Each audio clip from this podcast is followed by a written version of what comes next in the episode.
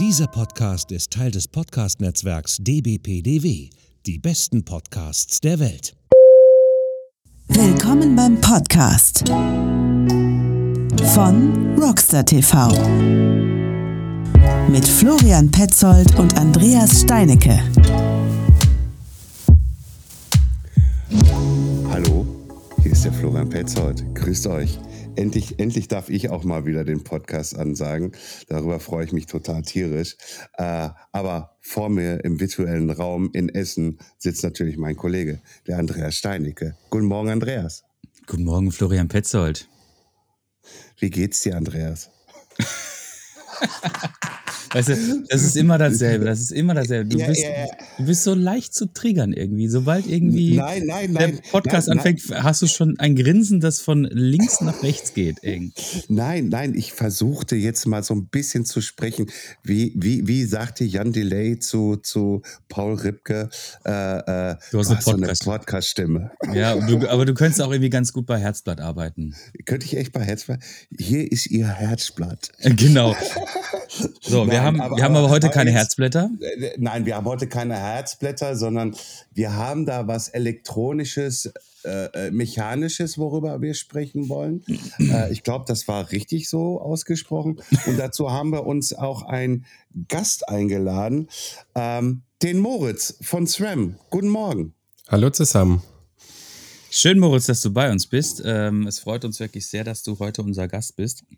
Denn äh, du hast tatsächlich äh, leider natürlich äh, jetzt nur sozusagen virtuell uns was mitgebracht, aber du hast auf jeden Fall eine coole News mitgebracht und wir wollen die Leute auch gar nicht so krass lange irgendwie auf die Folter spannen. Wir rollen das Pferd so ein bisschen von links nach rechts auf, fangen erstmal mit dieser brandneuen News an und zäumen dann quasi ähm, die Infos äh, von hinten nach vorne auf. Das heißt, wer bist du, was machst du und so weiter, was ist deine Position bei SRAM. Aber erstmal diese brandheiße News. Wir sind total gespannt. Was ist es denn? Erzähl, erzähl, erzähl.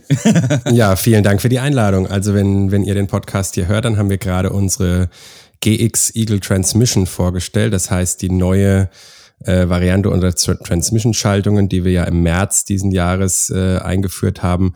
Augenscheinlichste Neuerung, der Wegfall des Schaltauges. Das heißt, wir montieren jetzt das Schaltwerk direkt am Rahmen. Ähm, da kommen noch jede Menge weitere Features mit, die wir sicherlich noch äh, in den nächsten Minuten dann klären können. Ähm, aber wir freuen uns, dass das Ganze jetzt eben auch um, zu einem sehr interessanten Preispunkt kommt. Das heißt, die Gesamtgruppe wird jetzt für 1300 Euro als elektrische Access-Variante verfügbar sein und ist damit dann doch äh, natürlich jetzt kein Schnapper, aber doch nochmal deutlich äh, greifbarer für, für die meisten Mountainbiker und ähm, ja, denke ich, eine schöne Fortsetzung der Transmission-Geschichte, die wir, die wir dieses Jahr erfahren. Danke, danke, dass wir diese Information bekommen. Ähm, äh, so gesehen exklusiv im Podcast. Oh. Nein, Quatsch, alles gut. Äh, Jetzt ist noch die Frage, also das ist äh, die GX Transmission, ähm, die kommt dann halt mit dem Schaltwerk, mit Kette, Kurbel, Kassette, auch so als ganzes Paket, ne? Genau, das ist eine Komplettgruppe. Also wir sind ja. immer noch bei zwölf Gängen, wir sind immer noch bei einer 1052er Bandbreite hinten. Mhm. Ähm, das heißt, diese Eckdaten haben sich nicht geändert, aber die Teile sind nicht kompatibel ähm, hat verschiedene Gründe. Das liegt in erster Linie an dieser Aufnahme. Die Kassette wandert dann ein bisschen weiter nach außen, ein paar Millimeter. Das ist also alles äh, im Detail anders gelöst und deswegen ähm, nicht kompatibel. Also wenn man den Sprung dann machen möchte, dann muss man wirklich einmal komplett die Gruppe tauschen. Das Einzige, was man machen kann, ist, man kann jetzt äh, seine alten Access-Controller noch weiterfahren, wenn einem die irgendwie besser in der Hand liegen oder äh, man da ein paar Euro sparen möchte. Diese neuen Pod-Controller, wie wir sie nennen, äh, die sind auch dann in die andere Richtung äh, mit den alten Schaltungen kompatibel. Also da kann man mischen und, und matchen, wie man möchte. Ähm, aber in Sachen Antrieb sollte das alles eben aus einer, einer Gruppe sein. Mhm. Ähm, geht es denn jetzt immer nur noch allgemein in die Richtung, dass man sagt, äh, wir verbauen oder produzieren hier äh, nur noch Elektronik oder ist es auch noch weiter mit Zug? Das ist natürlich eine ganz heiße Frage. Also Stand heute ist, ist jetzt, sind die neuen Gruppen alle mit Access, alle elektronisch geschaltet. Äh, wir können das natürlich nicht und wollen das nicht ausschließen, dass es da auch irgendwann mal eine mechanische Variante gibt. Ähm, aber Stand heute kann ich da leider, leider nicht mehr zu sagen. Hm. Also ich hatte, ich hatte jetzt das Vergnügen, ähm, ein Testbike zu haben von, von Bolt, äh, das ähm, Bolt äh, 135 Ultimate. Und das ist, äh, da ist eine äh, Access-Schaltung verbaut, aber das, das Vorgängermodell quasi. Also auch mit dieser, mit dieser Wippe als Trigger. Und ähm, das war jetzt Kon tatsächlich. Controller. Controller, ja, genau.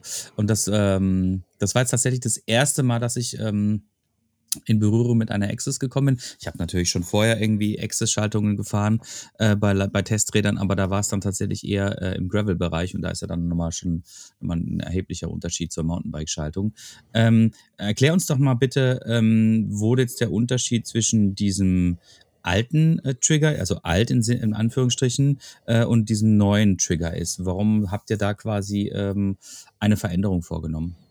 Ja, also der Florian ist schon ein richtiger Profi. Wir nennen die jetzt tatsächlich Controller. Äh, Alles klar. Aber das ist, das ist jetzt nur ein Detail. Ähm, der erste Controller, der erste Access Controller, der war wirklich ja wie ein Schalthebel, wie wir ihn kennen. Ja, der sah ja ziemlich ähnlich aus. Der hatte diese besagte Wippe. Da gab es dann später noch eine Variante, die man auch umbauen konnte mit dem sogenannten Rocker Pedal, das noch ein bisschen mehr an den klassischen Schalthebel von der, von der Haptik erinnert hat. Ähm, die neuen Pods, die sind wirklich eine rein elektronische Entwicklung. Also das hat überhaupt nichts mehr zu tun mit einem klassischen Schalthebel. Man hat sich also komplett von diesem Design gelöst, hat einen, einen kleinen runden, ja, wir nennen ihn den Pod, so einen kleinen runden Nupsi gemacht, den man beidseitig verwenden kann, ähm, den man einfach äh, verstellen kann, der also einen extrem äh, großen Verstellbereich hat. Der kommt entweder mit so einer Infinity Clamp, nennen wir die, der hat also den gleichen Durchmesser wie der Lenker, kann deswegen auch links und rechts einfach auf den Kopf gestellt werden. Oder eben mit unserer Bridge Clamp, das ist die, die dann ans RAM-Bremsen direkt äh, angeflanscht werden kann.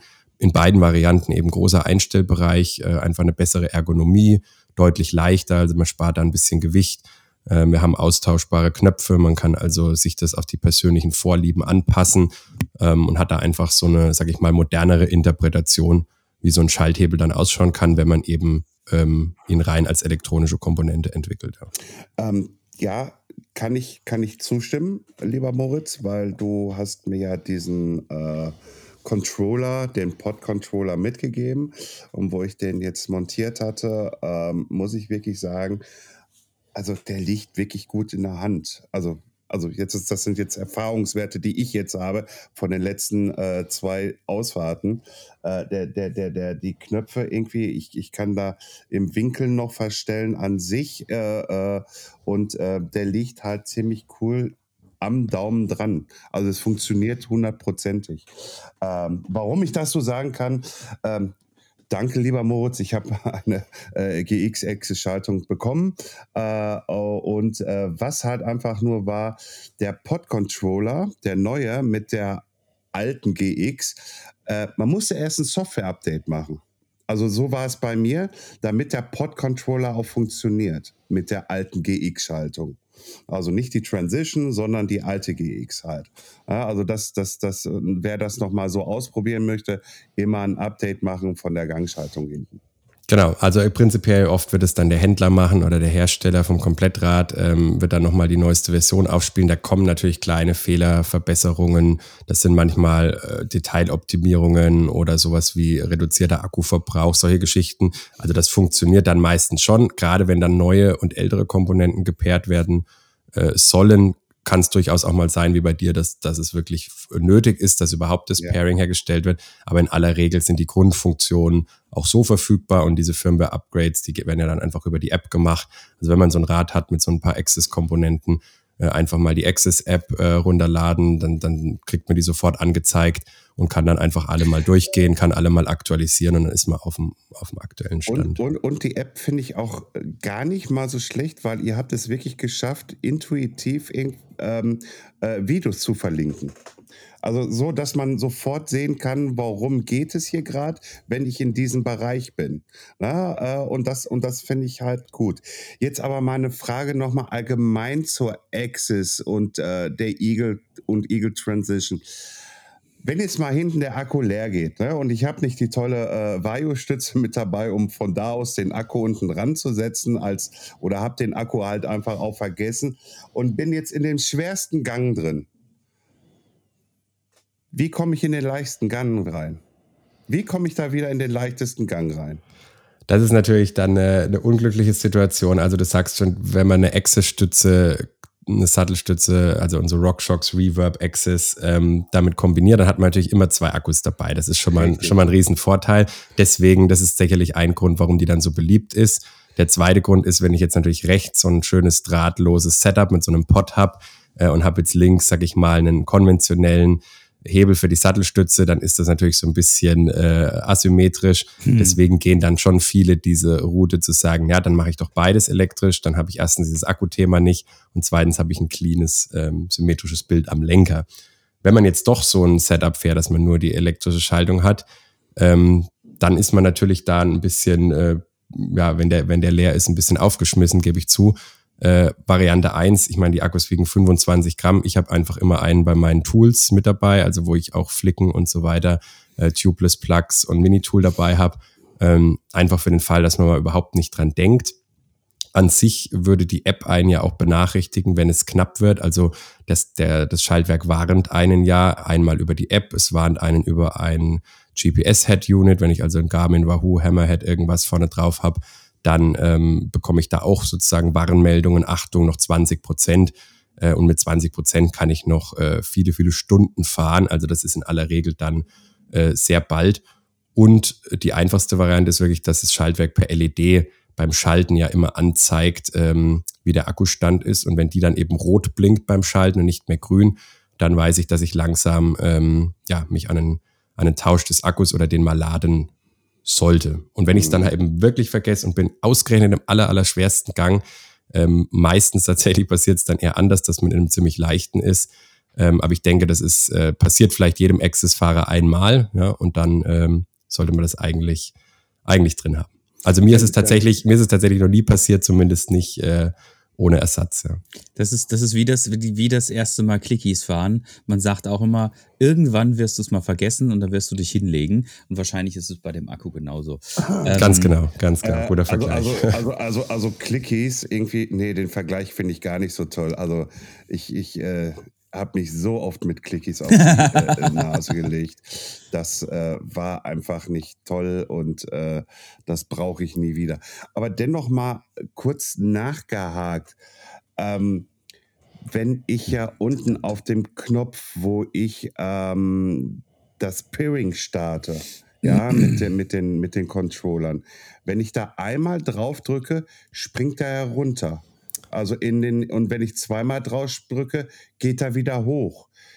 Ist das denn vielleicht auch so gedacht, dass der Restakku, wenn, ne, also das war jetzt meine Überlegung, weil mir das aufgefallen ist, wenn der Akku halt fast, also leer ist, also die Verbindung nicht mehr, also das Pairing nicht mehr funktioniert, äh, äh, also die Verbindung nicht mehr funktioniert, dass dann der Restakku noch so weit ist, dass ich einfach das Hinterrad hochhebe, irgendwie so, keine Ahnung wie, kurbel und dann auf den Knopf drücke und dann in den leichtesten Gang. Ist da noch so viel Restakku dabei, dass man das dann nachher noch schaffen könnte?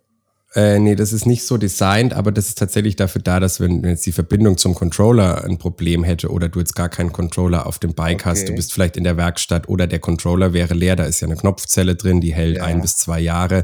Die, das ist ja gerade so ein Fall, die, die, wenn die dann leer geht, ähm, die lädt man ja nicht regelmäßig. Mhm. Ähm, sollte man sich eben auch eine mal in den Werkzeugkoffer legen oder, oder am besten Fall sogar dabei haben. Aber dann kann ich eben über das Schaltwerk, über den Knopf ähm, selber noch schalten. Ja. Ich sag mal, in, in Summe äh, ist das Ganze so ein bisschen wie ein gerissener Schaltzug äh, unterwegs. Das ja. passiert jedem Mountainbiker mal irgendwie im Leben, in, in aller Regel aber äh, vielleicht einmal und dann nie wieder. Und ja, so ein bisschen äh, man kann nicht, man kann nicht auf alles, für alles gewappnet sein. Nein. Aber wenn man sich da absichern möchte, dann eben so ein, so ein Access-Akku, eine Knopfzelle irgendwie in äh, schön gut verpackt. Die haben ja auch so kleine Schutzteile, äh, die dann eben den Kontakt sauber halten ähm, und die irgendwo mit, mit dem Werkzeug verstaut und am besten immer am Bike gelassen. Ja, genau. Also du hast ja, du hast ja, du hast ja heutzutage ja auch in den in vielen Bikes hast du ja auch quasi diese, diese Werkzeugboxen quasi schon drin verbaut. Yeah. Ne? Und äh, was früher quasi der Schaltzug gewesen ist, den du versucht hast, immer mitzuführen, weil wenn die Schaltung mal reißt, dann äh, kannst du das halt entsprechend schnell reparieren. Ist halt dann heutzutage einfach die Knopfzelle beziehungsweise der Reserveakku. Ne? Ja. Man muss es ja auch mal ganz klar sagen, wir leben im Jahr 2023. Die elektronische Schaltung ist. Nein, Ja, genau. Die elektronische ich Schaltung habe ist das total vergessen. keine Zukunftsvision mehr, ne? sondern sie ist jetzt da. Und ähm, seit wann gibt's die Access ähm, elektronische Schaltung eigentlich jetzt schon in, äh, in, in Summe in Jahren? Ähm, also die Mountainbike-Schaltung, die kam 2019. Ähm, die erste Red E-Tab auf dem Rennrad kam 2015. Also da haben wir eigentlich diese, dieses elektronische Protokoll ähm, so eingeführt Mhm. und ähm, seit 2019 dann eben am Mountainbike. Wobei ja da die Zwölffachgruppen seit 2016 da waren. Das heißt, 2016 haben wir diesen Switch auf die Eagle gemacht, auf die 1x12. Davor war es ja noch 1x11 und davor wiederum 2x10 mit der XX, ähm, der, der Namen ja bis heute sozusagen im Portfolio ist, äh, auch wenn er jetzt heute eigentlich gar keinen Sinn mehr macht, aber halt historisch gewachsen ist. Und ähm, damals hieß es ja dann XX1 für One By, das haben wir jetzt wiederum gestrichen. Aber wir sagen, gut, seit, äh, seit One, One By oder seit einmal elf ist das eigentlich gar kein Thema mehr. Der Umwerfer heute hat ja eigentlich kein modernes Mountainbike mehr einen Umwerfermount vorne. Das heißt, das ist ja lange Geschichte. Und äh, genau, seit 2019 das Ganze dann eben ähm, mit ansonsten bewährter Technik eben äh, auf Access äh, gebracht. Ja. Okay, sehr gut. Das ist jetzt also schon durchaus eine ähm, ja, vier Jahre Erfahrung in dem Bereich und natürlich noch davor mit der, mit der, mit der Rennradschaltung. Da ist auf jeden Fall ein Produkt auf dem Markt, was ähm, gewachsen ist, sage ich jetzt mal. Ähm, jetzt erklär uns doch mal bitte, was, was, was wir jetzt bei der neuen GX-Schaltung, äh, was evolutionär, Transition. äh, ja, Transition, was Transmission. Transmission. Transmission. Siehst Das du, kommt, äh, kann ich auch kurz erklären, das kommt aus dem Amerikanischen. Das ist im Prinzip bedeutet es ja Getriebe. Es ist natürlich kein Getriebe, aber man hat ähm, da so ein bisschen den Ansatz, dass man sagt, das ist äh, jetzt viel mehr ein System, das ist viel mehr ein Gesamtsystem, äh, System, das zusammenarbeitet als früher. Und äh, das wollte man eben auch in den Namen reinbringen. Ist im Deutschen ein bisschen erklärungsbedürftig zugegeben, ja. Dafür sitzen wir hier.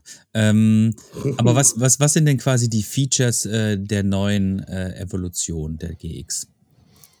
Also die GX ist in erster Linie eine vollwertige Transmission, wie wir sie äh, im März ja eben mit der XX, äh, XXSL, also der Superlight-Variante und der XO vorgestellt haben, zu, in verschiedenen Preispunkten. Jetzt eben ähm, 600 Euro günstiger als die bisher günstigste, die XO. Also das ist schon mal ein Riesensprung einfach in Sachen äh, Preis-Leistung. Die bietet also in, in Summe eigentlich die gleichen Features. Die Transmission-Gruppen zeichnen sich alle durch diesen Direct Mount äh, Umwerfer aus, der also direkt am Rahmen montiert wird. Und das bietet schon mal den Riesenvorteil der Einstellbarkeit. Also das Setup ist deutlich einfacher. Ich habe überhaupt keine Einstellschrauben mehr am Schaltwerk. Ich habe also sonst ja eine Schraube für einen äußeren Anschlag, einen inneren Anschlag. Und das B-Gap, also der Umschlingungswinkel, das ist quasi der Abstand vom, vom oberen Pulli zur Kassette, der sehr, sehr wichtig ist äh, bei diesen großen Kassetten äh, fürs perfekte Schaltverhalten. Und den musste ich in der Vergangenheit mit so einer kleinen, wir haben da immer so kleine Kunststoffteile mitgeliefert, so kleine Einstelllehren, die das Ganze erleichtern sollten. Aber das muss dann halt im Sag stattfinden. Das heißt, jemand muss auf dem Fahrrad sitzen äh, mit dem richtigen Gewicht. Ich muss bei meinen vielleicht 30 Prozent Sag sein bei einem normalen Mountainbike und bin dann äh, ja mit dieser Leere irgendwie unten am Boden rumgekrochen und habe versucht, dann die Millimeter genau einzustellen, weil das halt wirklich einen großen Einfluss auf die Schaltperformance hatte. Äh, Kettenlänge war auch so ein Thema, da gab es dann diverse äh, Tipps und Tricks, wie man die richtig ermittelt äh, und war aber auch immer so ein bisschen schwammig. Am Ende des Tages waren sich da viele auch unsicher, hm, kann ich noch zwei Links rausnehmen, habe ich sie jetzt zu kurz gemacht, ähm, wie schaut's aus? Wie ist es dann eben auch beim Einfedern? Also was vielleicht auf dem Montageständer klappt, muss nicht zwingend ähm, dann beim Fahren auch funktionieren. Und die neue Gruppe ist eben so designt, dass ich sie wirklich im Montageständer komplett äh, zusammenbauen kann. Ich diese Einstellschrauben gar nicht mehr habe. Ich habe lediglich eine A- oder B-Setting. Das ist einfach für, das eine ist für Hardtails und für Bikes, die keine Kettenstrebenlängung haben oder sehr wenig. Und das andere ist für die meisten Fullies dann geeignet. Dann habe ich einen rot markierten Einstellgang, der ist also auf der Kassette schon mit so einem Kunststoffring farblich markiert. und dann bestimme ich über eine App beziehungsweise unser Online-Tool, gebe ich einfach mein Bike ein, ähm, dass ich fahre, Modelljahr, Größe, Kettenblattgröße und dann sagt er mir genau meine Kettenlänge aufs Glied genau. Das heißt, da bekomme ich gesagt 118 Glieder, ähm, Setup in B und auf dem Setup-Ritzel mit 21 Zähnen zum Beispiel. So, und dann kann ich diese drei Parameter eben kurz checken. Ähm, in aller Regel muss ich da gar nicht mal irgendwas umbauen, weil die kommen schon alle auf B und die Kette länge ich mir einfach dann die kommen mit 126 Gliedern, dann mache ich halt in dem Fall dann acht Glieder raus, muss also nicht die ganze Kette zählen, sondern zähle einfach von oben runter und dann äh, schraube ich das alles drauf und dann gibt es einen einfachen, äh, ein paar einfache Schritte zu folgen, wie ich das Ganze dann sozusagen festziehe. Äh, da gibt es so eine Setup-Position am Schaltwerk und dann ist das ganze Setup auch schon erledigt und dann muss ich im Prinzip keine Schaltung mehr einstellen und muss mir da auch keine Gedanken machen, dass ich da irgendwas äh, falsch gemacht habe. Das ist also jetzt äh, vor allen Dingen so, äh, so Quality of Life. Ähm, ihr, mach, ihr macht es den Menschen einfacher, die Schaltung einzustellen. Äh, und zwar nicht nur den Leuten, die quasi jetzt äh, sich das Up Upgrade äh, selber kaufen und dann entsprechend äh, auf ihr Fahrrad basteln, sondern natürlich auch den Leuten, die in den Shops sind. Ne? Genau, das ist auch für Shops, auch für die OE-Hersteller. Also wir verkaufen ja viele unserer Parts direkt an Fahrradhersteller, die als Erstausrüster die dann verbauen. Und da sind natürlich solche kleinen ähm, Optimierungen äh, für die am Ende ein Riesenthema, wenn die tausend Räder äh, in der Produktion bauen und können da ein paar Minuten sparen äh, und sind da einfach auch sicherer, dass das Ganze dann äh, perfekt eingestellt ist und dass der Shop nicht nochmal drüber schauen muss, dann gehen mhm. in dieser Kette natürlich schon einige, einiges an Zeit und Energie drauf.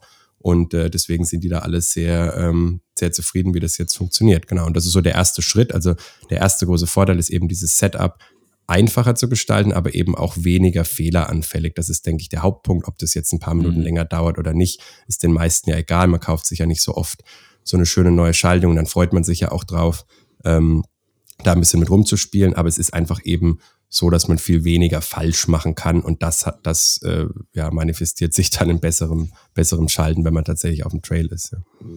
Ja. Äh, zwei Fragen, Moritz, ähm, die mir jetzt gerade aus diesem Gespräch heraus äh, in meinen Kopf äh, explodiert sind.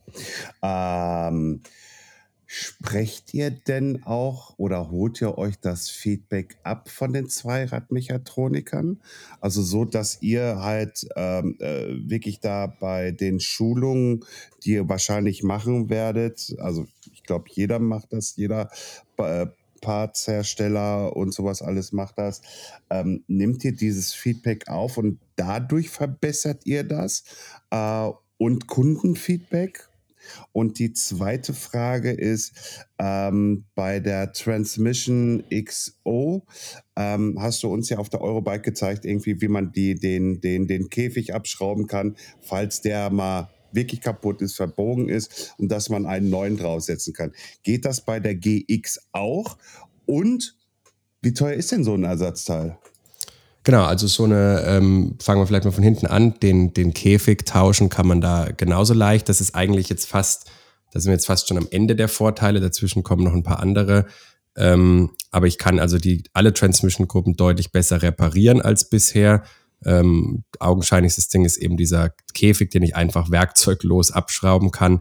Äh, ich habe es gestern erst rausgesucht, zufällig. Der GX-Käfig liegt dann bei 139 Euro mit Pullis und allem und der Klatsch, also da ist ja dann der, der, die Feder quasi auch mit drin, die dann auch niegelnagelneu ist. Das heißt, wenn ich mir den irgendwie doch mal verbiege, abreiße, was auch immer, ähm, ist natürlich nicht ausgeschlossen, dann kann ich mir den eben in jedem Shop holen. Ich kann auch die GX mit einem äh, Käfig der High-End-Gruppen aufrüsten, kann sie mir ein bisschen leichter, ein bisschen schicker machen.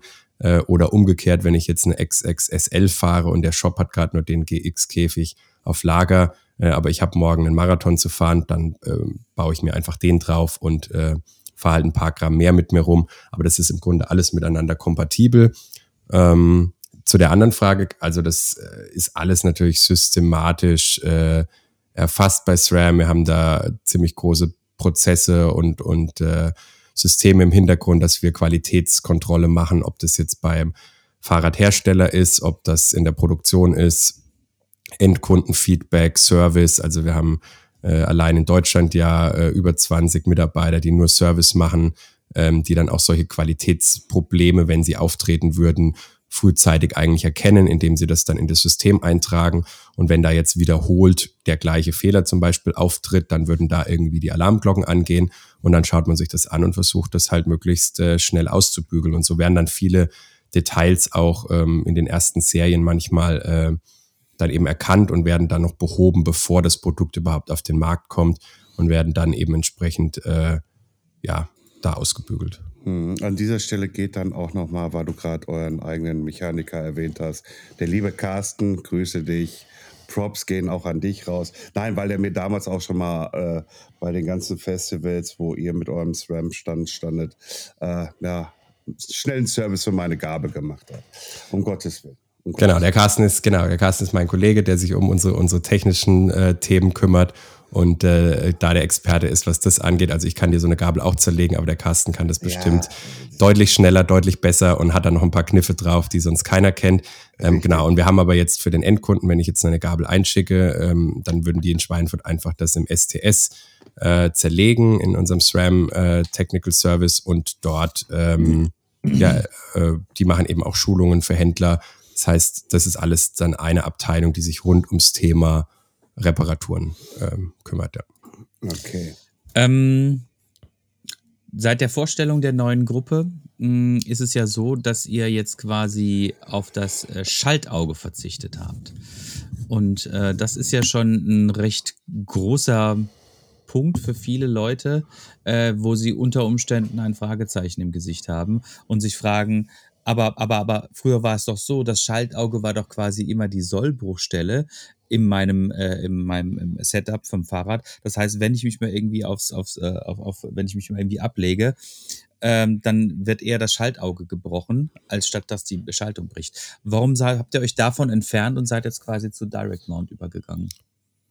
Äh, ja gut, am Rest vom Rahmen gibt's ja auch keine Sollbruchstellen. Da soll ja auch einfach im besten Fall gar nichts abbrechen. Ähm, und das ist einfach so eine, so eine filigrane Schnittstelle gewesen, die, ähm, ja, wo Optimierungspotenzial gesehen haben. Die neue äh, Full-Mount-Lösung, also das um, umschlingt ja den Rahmen von beiden Seiten, ist halt einfach wirklich so stabil, als wäre es ein Teil des Rahmens. Also ich glaube, wenn ich mit dem Bike jetzt zeitlich in irgendein Steinfeld oder so falle, blöd, dann wäre ich froh, ich würde aufs Schaltwerk fallen, weil das kann jetzt deutlich mehr ab als äh, die typischen Sitz- und Kettenstreben.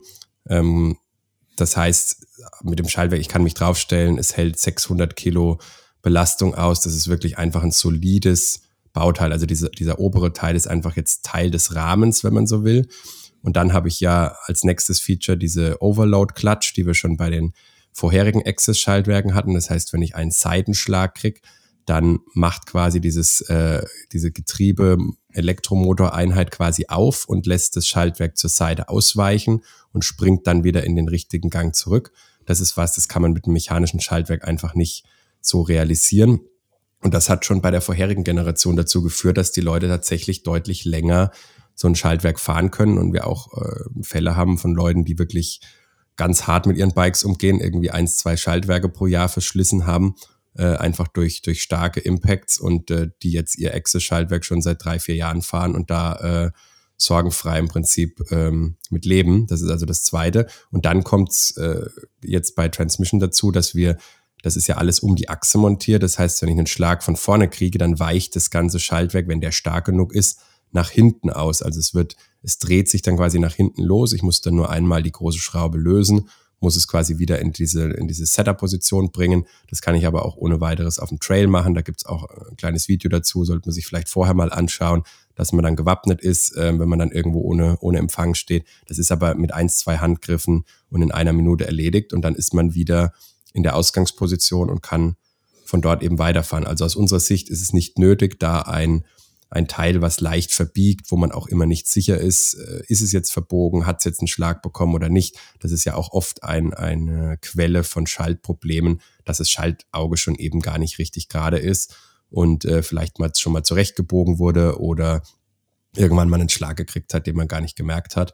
Und ähm, dann kann man natürlich sich äh, an den Rest der Einstellungen dann äh, madig schrauben, bis man da äh, ein sauberes Schaltvorgang hinkriegt. Wenn das Schaltauge krumm ist, dann ähm, ist so die Basis einfach das Fundament schon gar nicht, schon gar nicht da. Ja.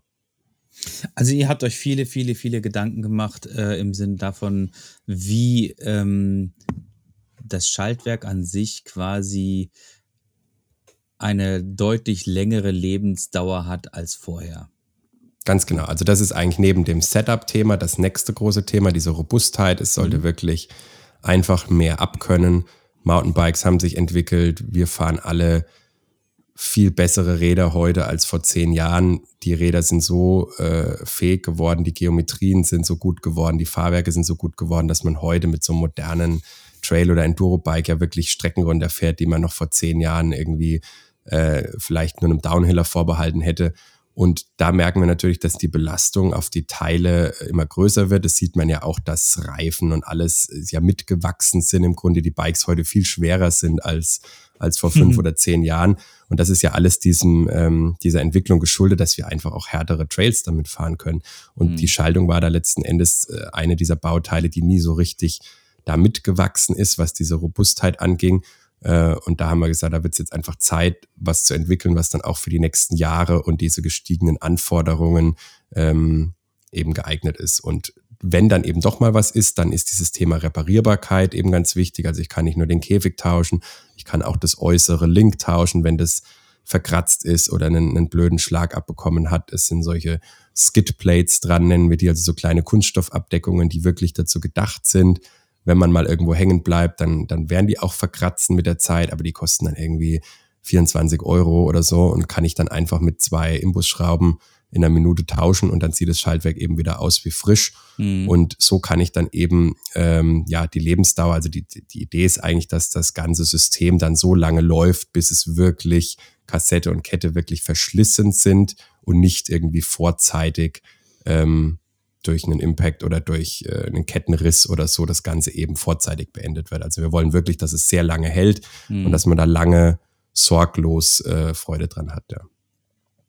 ja, also sieht man auch optisch an dem, an der, an dem Schaltwerk, das wirkt deutlich, deutlich massiver und auch, ähm, ich finde, die Formensprache ähm, ist, ähm, schön, es ist einer schönen Evolution gefolgt und ähm, macht auf mich einen sehr hochwertigen Eindruck. Nicht, dass die Vorgängerschaltung quasi weniger hochwertig ausgesehen hat, aber jetzt finde ich, ähm, ich weiß nicht, das sieht halt irgendwie so, mir fehlen so richtig so ein bisschen die passenden Worte, aber es sieht zeitgemäß. so ein bisschen. Zeitgemäß. Ja, nicht nur zeitgemäß, sondern so auch so ein bisschen, ähm, ja, so, so ein bisschen wie so, wie so, wie so ein Stealth-Flugzeug irgendwie, keine Ahnung. Also ich, ich finde irgendwie mit diesem Schwarzen so, das sieht einfach ja, geil aus. Ich, aber, ich weiß nicht, was, auch, weißt du, was ich im Kopf habe? Auf, auf, dem Radar sieht man uns dann nicht mehr. Ja, genau. Ganz kleinen ich ich habe einfach so Top Gun im Kopf. Das ist ja, das, du hast Top Gun im Kopf. Hab, ja. Genau. Ähm, aber äh, Moritz, immer noch äh, ein interessanter, wichtiger Punkt. Ähm, jetzt, wo die quasi die weitaus günstigere GX-Variante raus ist, was ist denn der Unterschied von der GX äh, zu den höherpreisigeren Modellen? Also da werden einfach günstigere Materialien genutzt. Die Gruppe ist insgesamt ein Ticken schwerer, ein bisschen einfacher verarbeitet. Also du hast gerade schon die Optik angesprochen, so eine XO als, als direkte Vergleichsgruppe, die hat ja auch eine Alu-Kurbel, aber die hat ja so eine ähm, eine Aussparung dieser Alukurbel. Also es sieht einfach nochmal eine Nummer schicker aus, ist nochmal eine ganze Ecke leichter, ähm, ist dann außen so gefräst, dass ich also dort diese Abriebspuren von den Schuhen, die man typischerweise hat, gerade wenn man irgendwie Flat Pedals fährt oder breitere Füße hat oder breitere Schuhe fährt, ähm, dass man die nicht so sieht. Ähm, solche Details sind dann eben einmal durch die komplette Gruppe im Prinzip ähm, alles ein bisschen einfacher gemacht der obere, der obere Käfig ist jetzt nicht mehr aus einem Block gefräst, sondern besteht eben aus verschiedenen Teilen, die dann zusammengebaut werden. Die haben die gleiche Stärke, aber das ist halt optisch einfach äh, ja auch ein bisschen einfacher herzustellen, ein bisschen günstiger herzustellen. Mhm. Die Schaltperformance, ähm, der tut es aber keinen Abbruch, also die sollte sich wirklich so schalten wie die höherwertigen Gruppen auch. Ähm, es ist in erster Linie eben äh, Optik äh, und Finish und Gewicht. Was durchaus ein Feature ist, was jetzt die GX nicht hat, was aber die XO auch nicht hatte, sind diese Magic Pulley Wheels. Also da die XX hat es und die XXSL. Das heißt, das ist ein Pulley, das aus zwei Komponenten besteht, einem inneren Ring aus Alu und einem äußeren aus Kunststoff. Wenn ich also jetzt hinten irgendwie einen Ast oder so in, in mein Pulley bekomme, dann blockiert quasi der innere Ring und der äußere kann sich dann über die Reibung weiterdrehen. Das sind zum Beispiel jetzt so kleine Sachen, die dann halt die höherwertigen Gruppen nochmal abgrenzen. Bei der XX habe ich dann auch äh, gefräste Bashguards vorne, die einfach nochmal deutlich schicker sind, bisschen robuster sind. Ähm, das sind alles so, so Kleinigkeiten. Aber im Großen und Ganzen kann man sagen, sie ist wirklich einfach nur ein Ticken schwerer, ein Ticken simpler und äh, optisch halt durchaus schick, aber eben nicht ganz so hochwertig wie die High-End-Gruppen. Also ich würde sagen, für die allermeisten, denen es jetzt nicht aufs letzte Gramm ankommt, ähm, oder die sich jetzt ein totales äh, Dreambike für 15.000 Euro aufbauen. Ich glaube, für die allermeisten ist so eine GX eine, eine völlig feine Gruppe und ähm, da bekommt man schon 95 Prozent der, der Performance auf jeden Fall. Äh, für wen ist die denn gedacht? Also die Zielgruppe. Für wen ist die äh, gedacht? Alle Mountainbiker. Also das ist nicht mehr, das ist nicht mehr gruppenspezifisch, sondern die XXSL, die, die, die leichteste, die ist wirklich ex exklusiv für Cross-Country und Racing gedacht. Ähm, die XX aber dann wiederum ist auch schon für einen Enduro-Einsatz, äh, also alles von Hardtail bis Enduro bis E-Bike völlig geeignet. Und so zieht sich das jetzt auch mit der XO und der GX durch. Das heißt, ich kann so eine Gruppe an einem etwas günstigeren Cross-Country-Hardtail durchaus genauso sehen, würde dann halt entsprechend zum Beispiel die Bashguards vorne weglassen, äh, könnte das dann so ein bisschen trimmen in die Richtung, wird vielleicht ein bisschen größeres Kettenblatt fahren, kann die dann aber auch durchaus mit Bashguards und voller Montur auf meinem Enduro-Bike sehen. Tendenziell geben natürlich Enduro-Fahrer oder, oder abfahrtslastige Trailbiker ähm, ein bisschen weniger aufs Gewicht, äh, würden dann eher zu so einer Gruppe greifen. Das, denke ich, das heißt, ich denke, in der Praxis wird man die schon viel auf langhubigeren Bikes sehen. Ähm, aber es ist durchaus auch äh, eine Lösung zu sagen, ich habe jetzt vielleicht ein Cross-Country Hardtail, aber ich bin jetzt nicht der totale Racer oder mein Budget ist beschränkt. Ähm, dann macht es durchaus Sinn, die auch auf ein äh, Cross-Country-Bike zu bauen. Mhm. Ich brauche aber einen Rahmen, der quasi äh, dieses Direct Mount äh, unterstützt. Genau, das ist das UDH, das, äh, der Universal Derailleur Hänger. Das ist quasi unser Universal-Schaltauge, was wir vor ein paar Jahren eingeführt haben. Ähm, am Anfang war das ein bisschen schleppend. Die Rahmenhersteller fanden das zwar ganz nett, dass wir jetzt dieses, dieses Interface da standardisieren wollen, aber haben natürlich erstmal nicht gesehen, was da noch dahinter steckt. Ähm, als das dann nicht so richtig ähm, von allen aufgegriffen wurde, direkt hat man denen dann auch schon mal ein bisschen einen Ausblick gegeben, wo die Reise hingeht. Und dann war natürlich das Interesse ein ganz anderes. Und dann haben die ganzen Großen ja im Prinzip ihre Räder mit, mit den Modellaktualisierungen Stück für Stück ähm, adaptiert auf den Standard. Das heißt, heute sind äh, die allermeisten Bikes, die in den letzten zwei, drei Jahren vorgestellt wurden, mit UDH und dementsprechend kann ich das eigentlich auch an den meisten Bikes fahren. Klar, wenn ich jetzt ein, äh, ein schönes Rad von vor fünf, sechs Jahren habe, ähm, dann müsste ich eben erstmal auf einen neuen Rahmen warten, bevor ich dann den Sprung mache. Aber ich denke, die Zielgruppe, die sich dann an so ein Rad, äh, so eine brandneue Schaltung schraubt, ist dann auch relativ schmal. Mhm. Ähm, und ja, ist dann mal eine gute Ausrede, sich einen neuen, einen neuen Rahmen zu besorgen. Also mein Bike ist von 2020 und äh, es ist noch das alte Rallon und äh, da funktioniert es nicht. Du, das ist dann genau die Grenze, ne? Das war genau die Zeit, wo es mhm. dann, da war vielleicht der Rahmen auch schon, äh, äh, ja, irgendwo schon fertig designt. Da waren vielleicht schon, äh, also ja. oft war es dann so, dass halt zum Beispiel die Molds für einen Carbonrahmen ja sehr teuer sind und die dann die dann schon fertig waren mit ihrem eigenen Schaltauge und dann gesagt haben, ja gut, also dann machen wir jetzt den Sprung nicht, dann machen wir es halt mit der nächsten Generation, mit dem nächsten Upgrade. Oder einige Hersteller haben auch nur das, äh, den Hinterbau geändert. Ähm, das gab es auch, also dass der Hauptrahmen gleich geblieben ist und man nur ein kleines Facelift präsentiert hat und dann damals die Leute so ein bisschen irritiert waren, ha, warum, warum jetzt einen neuen Rahmen oder einen, einen neuen, einen neuen Hinterbau, nur wegen dem UDH, was soll das? Äh, und heute kann man natürlich dann sehen, was da dahinter steckt. Ja. Also ihr geht dann schon wirklich, also das hat man jetzt auch rausgehört, irgendwie, äh, also wenn man dann so überlegt, jetzt gerade, was du gesagt hast, man ist dann irgendwie so, SRAM ist dann so drei Jahre im Voraus. Also, also eher gesagt, die Hersteller wissen dann drei Jahre im Voraus, dass da dann halt bei SRAM was Neues kommt. Ja, mindestens. Okay. Eher noch länger. Und die Großen, die bekommen sehr, sehr früh solche Infos, also die uns groß im Sinne von unsere großen Partner, Kunden, die viel mit uns machen, die sind natürlich dann da enger involviert. Also das ja. äh, ist sicherlich auch ein Vertrauensverhältnis, was man sich dann aufbaut über viele Jahre. Und äh, da arbeitet man auch gemeinsam dran. Ich denke, die, die neuen Mit der GX präsentieren wir jetzt ja auch neue Stealth-Bremsen, die Bronze-Variante, also die etwas günstigeren. Und diese Stealth-Bremsen sind, glaube ich, auch ein gutes Beispiel, wie Rahmenhersteller, Komplettbike-Hersteller und, und wir als Zulieferer dann gemeinsam ähm, an sowas arbeiten. Das heißt, die Idee ist ja da, dass der, die Leitung deutlich näher am Lenker verläuft und dann oben irgendwo im Bereich des Steuerrohrs in den Rahmen läuft, so dass ich sie als Fahrer überhaupt nicht mehr sehe. Mhm. Beim Rennrad ist es ja jetzt die letzten Jahre so gewesen, dass das immer immer mehr zu dieser Vollintegration gegangen ist. Beim Mountainbike sehen wir da sicherlich noch so ein bisschen einen, ähm, ja auch die Skepsis, was dann die Reparierbarkeit und Servicebarkeit für den für den Schrauber zu Hause angeht. Aber wenn man da jetzt die aktuellen Systeme sieht, bei manchen ist das wirklich sehr schick gelöst und das sind jetzt natürlich die erste Generation am Mountainbike, aber da wird man da wird man auch Entwicklung sehen und dann ist das im Endeffekt nicht viel komplizierter wie bisher. Und ich habe halt dann wirklich in Kombination mit so einem Access-Antrieb und einer Stealth-Bremse ein super aufgeräumtes Cockpit. Ja. Und das ist was, ja. da kamen die Hersteller dann umgekehrt und haben gesagt, hier, wir wollen irgendwie mal schauen, dass wir die nächsten Jahre diese Kabel da wegbringen, überlegt euch doch was und so entstehen dann solche Produkte, die dann eben einfach eine geänderte Leitungsführung letzten Endes ja sind. Also, also ich sag mal so, ich bin ja auch jetzt von BH Bikes äh, das E-Links äh, Trail gefahren äh, und da ist von Arcos halt einfach auch der integrierte, äh, also dass es am Lenker entlang und dann in das Rohr reingeht. Also ich muss sagen, ich finde das schick. Also äh, klar, natürlich, irgendwie jeder Zweiradmechatroniker sagt, sagt jetzt, wenn er den Podcast hört, Petzo, schön, dass du das schick findest.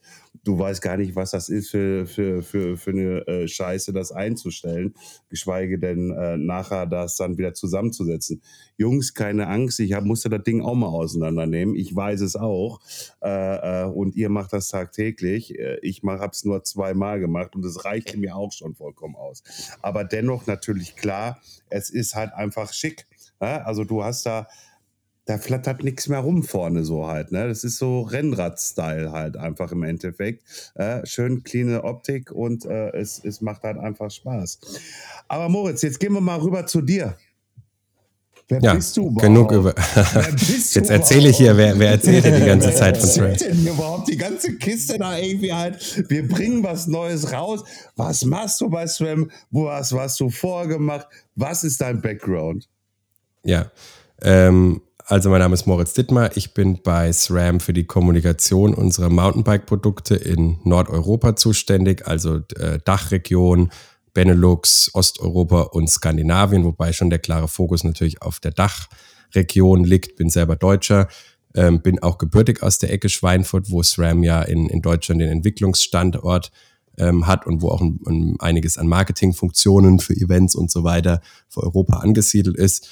Ich bin seit knapp zwei Jahren bei SRAM in dieser Funktion, ähm, war davor zwei Jahre außerhalb der Branche, auch in der PR äh, tätig und davor wiederum bei einem Mountainbike-Magazin, habe also das Ganze sozusagen von der Redaktionsseite aus äh, gelernt und bin dann äh, jetzt eben äh, zu SRAM gewechselt, also habe quasi einmal den Platz getauscht. Einmal den Platz getauscht. Äh, hast du studiert? Äh, ich habe BWL studiert, also äh, Global Business Management hieß es damals in Augsburg, ja. seinerzeit an der Uni Augsburg, äh, habe dann dort auch einen Master gemacht hatte mich dann auch erst äh, tatsächlich Richtung Finanzen spezialisiert, also war dann auch irgendwie mal bei KPMG und so, habe so in die Richtung Wirtschaftsprüfung und Co. Ähm, mir die Sachen angeschaut, dann recht schnell gemerkt, das ist vielleicht nicht das Richtige ähm, und bin dann eher in so eine Strategie-Marketing-Richtung gegangen. Habe meine Masterarbeit aber auch über was äh, bisschen ausgefalleneres geschrieben, über die Venture Capital Finanzierung von Startups. Also habe dann auch so ein bisschen mit kleinen Firmen mich viel beschäftigt ja.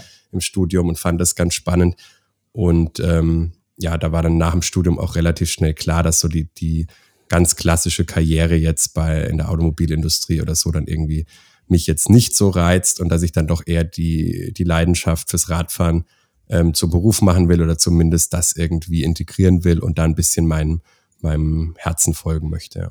Apropos Leidenschaft. Ähm, äh, Leute, ihr seht es nicht. Irgendwie Moritz ist im Homeoffice und hinter ihm ist ein Regal und ich sehe da oben einen äh, Integralhelm äh, in dem Regal drin steckend. Jetzt ist natürlich schon klar, irgendwie hat es könnte Richtung Downhill gehen. Äh, was fährst du denn? Äh, den, den Full-Face-Helm habe ich tatsächlich äußerst selten auf. Also das ist so ein bisschen, da, da verlasse ich so langsam meine Komfortzone, geht schon mal. Also ich fahre auch mal gerne ein paar Shuttle-Runs mit dem Enduro-Bike oder so oder ein paar Laps im Bikepark, aber ist jetzt nicht mein, mein Hauptgebiet. Äh, ich würde sagen, ich habe eigentlich mit dem Tourenfahren angefangen, also fahre seit 2005 Mountainbike ähm, und habe mich dann so langsam immer weiter vorgetastet an die, an die härteren Abfahrten. War aber immer so, dass ich gerne auch äh, hochgestrampelt bin. Bin eigentlich nie große Rennen gefahren, das hat sich nie so ergeben. Ähm, eher dann früher so Sachen Alpencross und so. Seiner Zeit war das ja auch noch deutlich beliebter. Ähm, und bin dann eigentlich so ein bisschen zum, zum Trail und Enduro fahren. Also heute würde ich sagen, ich bin eigentlich so ein Mountainbike Allrounder. Also ich fahre gerne mal mit dem Cross-Country-Bike irgendwie eine schnelle Runde und ähm, war jetzt die letzten Jahre auch relativ fit und war da relativ zufrieden mit mir selber.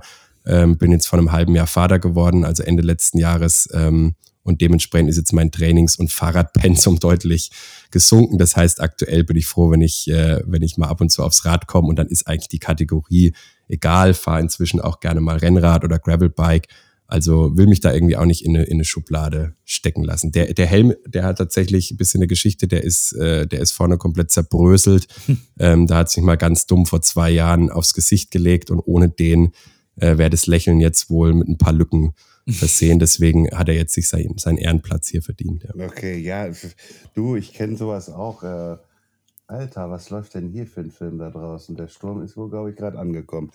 Äh, äh, ähm, äh, äh, äh, nee, ich kenne auch so welche Geschichten, äh, um jetzt gerade wieder reinzukommen. Ähm, ich hatte von der äh, Fahrradmarke Iron äh, äh, hatte ich Knieschöner, äh, Knieschöner, Knieschoner, die KP Zip äh, und äh, hätte ich die damals nicht getragen bei dem Sturz, äh, hat mir meine Orthopädin versichert, ja, das wäre nach hinten heraus ein offener Bruch gewesen. Ja, also, ja. also, äh, weißt du, deswegen die Knieschoner, die halte ich hier in Ehren und dann ist gut halt, ne? Weil du weißt, okay, die haben dir gerade dein Knie gerettet gehabt in dem Sinne. Äh, äh, und gut ist dann halt. Ähm, was für ein Fahrrad fährst du denn? Welche Marke, wenn ich fragen darf? Also im Mountainbike-Bereich ich habe natürlich das Privileg, dass ich äh, da, da ein paar Räder äh, von der Arbeit auch immer wieder zur Verfügung gestellt bekomme, weil wir einfach halt natürlich verschiedene Produkte ähm, launchen. Jetzt gerade sind wir an ein paar Cross-Country-Themen dran. Da habe ich so ein Santa Cruz Blur, also so ein 120er Aufbau, habe das etwas trail-lastiger ähm, aufgebaut. Das, das fahre ich ganz gern. Das ist eigentlich so, sage ich mal, das Mittel der Wahl für hier ähm, vor der Haustür. Und wenn es dann richtig ins Grobe geht, habe ich noch ein Nuke-Proof Giga, ähm, also ein 180er Bike, weil ich dann auch das Gefühl habe, dass äh, mir wirklich hilft, äh, da mit den ganz schnellen Kollegen und Kolleginnen mitzuhalten, ähm, dass einfach ein Rad ist super, super stabil auf der Strecke liegt und äh, für alles, was irgendwie bergab geht, ähm, das wirklich gut mitmacht. Aber ich kann das durchaus auch mal ein paar Höhenmeter hochtreten. Also äh, das ist gar nicht so wild, wie man, wie man dann immer denkt, äh, wenn es entsprechend ausgestattet ist. Und das ist natürlich dann immer so ein, so ein Custom-Aufbau irgendwie mit all unseren Teilen. Also wir machen ja nicht nur SRAM, wir machen ja äh, vor allem RockShox auch als großes Thema äh, und haben da natürlich so die, die kleineren Marken wie SIP, Laufräder und so weiter, ähm, die wir da auch integrieren. Das heißt, die, die Bikes haben dann nicht viel mit einem Serienrad zu tun und sind dann eher so ein bisschen Teileträger für uns und ähm, werden dann halt auch entsprechend irgendwann wieder durch was Aktuelles getauscht und dann, dann gehen die quasi wieder zurück in den Fuhrpark. Ich habe das, ich habe hier zu Hause äh, steht, äh, das sieht man hier den Reifen. Das ist mein äh, Nukeproof Mega 290 äh, von äh, 2019 ist das, glaube ich, noch. Ähm, ein sehr gutes, sehr verlässliches ähm, Alu-Bike. Leider natürlich noch nicht mit äh, eurem entsprechenden ähm, äh, System für die Access-Schaltung, für die aktuelle. Und ähm, aber nichtsdestotrotz muss ich sagen, ist das eins der Fahrräder, was ich äh, jetzt schon wirklich sehr lange fahre und ich bin wirklich äh, immer noch begeistert, wie gut dieses Fahrrad funktioniert und äh, wie, wie satt das immer noch auf dem, auf dem, auf dem Trail liegt. Also ich bin da schon ziemlich, äh, ziemlich äh, Newproof äh, Fanboy, auch wenn ich jetzt quasi nicht nochmal ein Fahrrad von denen kaufen würde, weil es ein bisschen schwierig geworden ist, an die ranzukommen. Ähm, dank Brexit ist das alles ein bisschen, ähm, ja, ja hat sich das einfach alles äh, ins Negative so ein bisschen gewandelt. Früher war das deutlich einfacher. Ich war auch mal irgendwann als Händler bei denen gelistet und hatte da irgendwie Zugriff. Bin dann aber irgendwann rausgeflogen, weil ich natürlich auch nicht die Umsätze mache. Aber sehr gutes Fahrrad insofern. Ähm, Das Giga ist auf jeden Fall die auch sind, eine genau, geile die sind, ja, Maschine. die sind ja quasi verwandt, ja. Und äh, wenn Mhm. ich dann mich gar nicht entscheiden kann oder gar nicht weiß, dann habe ich noch einen Specialized Stump Jumper, also das totale Klischee Mhm. Allround äh, Bike, aber das ist einfach halt so ein Klassiker, wo ich sage, dass ähm, Mhm. das ist einfach ein Rad, das, das mir sehr am Herzen liegt, weil es äh, ja alles kann und äh, ich da eigentlich weiß, wenn ich das, wenn ich mir das schnapp, da kann ich sowohl mit einer schnellen äh, Gruppe mit irgendwie auf leichteren Rädern mal mal eine schnelle Runde drehen, da kann ich aber auch mal mich irgendwo anders runterstürzen, wo vielleicht andere auf langhubigeren Bikes sind. Ähm, also man versucht dann entsprechend zu wählen. Ich glaube, wenn ich jetzt nur ein Bike haben könnte, dann wäre das wahrscheinlich auch äh, sowas in die Richtung ähm, vom Federweg auch einfach einfach was, was halt hier auch vor der Haustür Spaß macht. Ich habe jetzt nicht die super anspruchsvollen Strecken direkt äh, auf meinen auf meinen Home Trail, sag ich mal. Ähm, und von daher ist es dann ja ein, ein guter Kompromiss. Letzten Endes alles alles Kompromisse. Und ich fahre dann auch äh, versuche dann auch alle Teile zu fahren. Ähm, also das geht dann auch zu alten mechanischen Schaltungen oder so äh, und, und allen Varianten, weil man, man will natürlich ein bisschen auch über alles Bescheid wissen und ähm, probiert dann auch durchaus mal irgendwie eine leichtere Levelbremse an so einem Trailbike und guckt mal, wie die sich verhält. Ähm, ob das jetzt, ob man das jetzt sich so kaufen würde oder nicht, ist dann die andere Frage. Ähm, aber da, da spielt man natürlich viel rum und, und probiert einfach mal aus, was, was die Teile so abkönnen, wenn man sie ans Limit bringt, ja. Ähm, ich, hatte, ich hatte mal das Vergnügen, ähm, vor ein paar Jahren ähm, bei einer Präsentation dabei zu sein in Schweinfurt. Äh, da wurde damals die, glaube ich, die NX-Variante wurde präsentiert. Das ist jetzt, wie gesagt, glaube ich, boah, keine Ahnung, drei Jahre her, vier Jahre ich keine Ahnung, ich weiß es nicht mehr. Und da hatten wir auch ähm, so ein bisschen, durften wir so, durften wir so ein bisschen links und rechts mal gucken. Und äh, in Schweinfurt, wo ihr da sitzt, das ist ja quasi das alte Sachswerk. Und ähm, das, äh, da hat man dann auch so ein paar alte Schätzchen gesehen, äh, wie quasi, ähm, ja, wie Schaltungen damals von Sachs aussehen und wie sie dann quasi in der Evolution weitergegangen sind zu SRAM. Und ähm, bei, bei Research und Development durften wir nicht so richtig viel reingucken. Aber ähm, ja, das verstehe ich auch nicht. Also ich meine, wir sahen total integer aus Aber- und äh, ne, da, wir hätten nie was irgendwie verraten.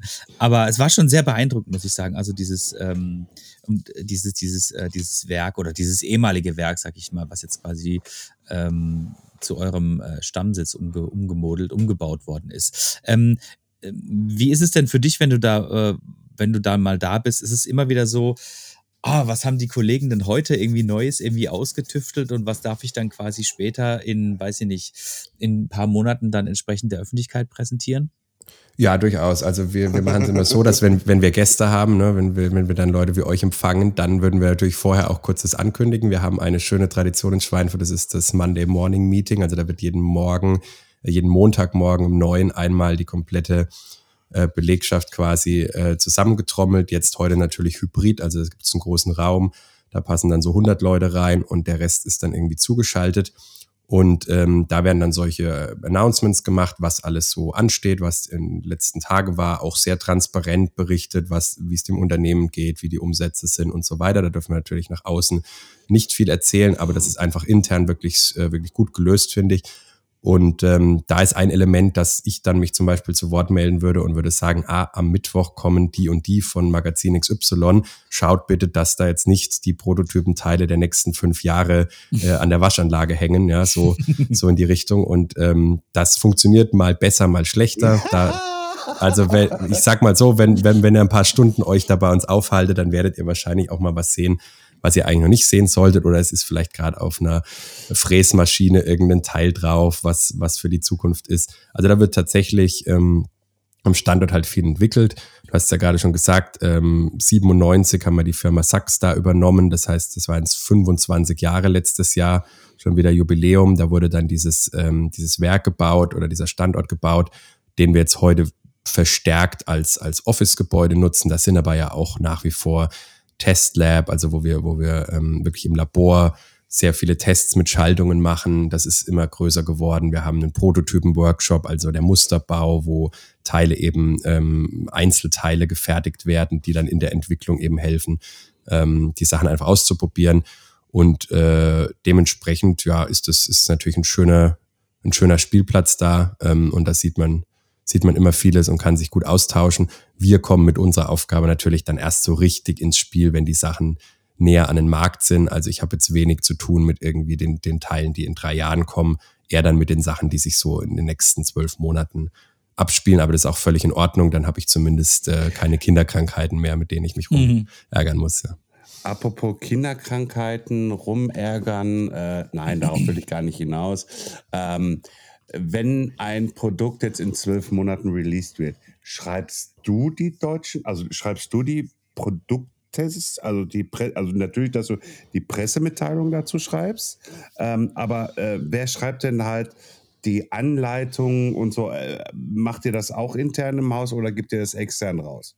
Da gibt's äh, ganz unterschiedliche Prozesse, also diese, diese PR, wir haben ja keine klassischen Pressemitteilungen, wir haben ja mehr so Präsentationen, ja. die kommen tatsächlich äh, vom Brand Management aus Amerika, die werden dann übersetzt in aktuell sechs oder sieben Sprachen. Da gibt's einen eigenen Kollegen, der nur sich mit dem Übersetzungsmanagement, der Verteilen der Übersetzungsaufgaben und so weiter beschäftigt. Da haben wir so ein Tool. Und ich, was ich dann mache, ist tatsächlich die Endkontrolle. Also das wird extern übersetzt. Das sind aber Leute, die auch schon mit, mit den Fahrradthemen viel zu tun haben, die viel für uns machen und die dann über dieses Übersetzungstool auch mit der Zeit lernen. Also äh, witziges Beispiel, der Charger 3, die, also die Dämpfungskartusche im RockShox, die wird halt dann durchaus mal als äh, Ladegerät übersetzt mhm. im ersten Wurf. Und wenn man das dann aber einmal erklärt und sagt, so hier, nee, nee, das ist ein Eigenname, ähm, dann wird das quasi im System abgespeichert und dann würde das beim nächsten Mal beim Übersetzer wieder aufploppen.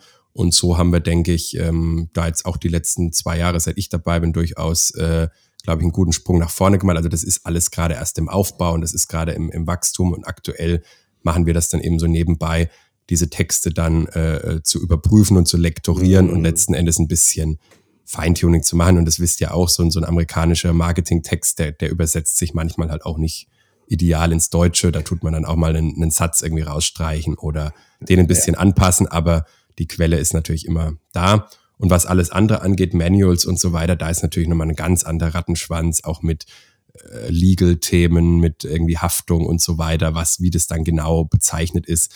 Ähm, da gibt's also eigene Teams, die sich ähm, mit diesen Anleitungen beschäftigen. Und das wäre dann eher was, wo jemand, der auch im Service ähm, viel zu tun hat und viel mit solchen Texten arbeitet, das dann prüfen würde äh, und nochmal final im Deutschen quasi glatt zieht. Ja.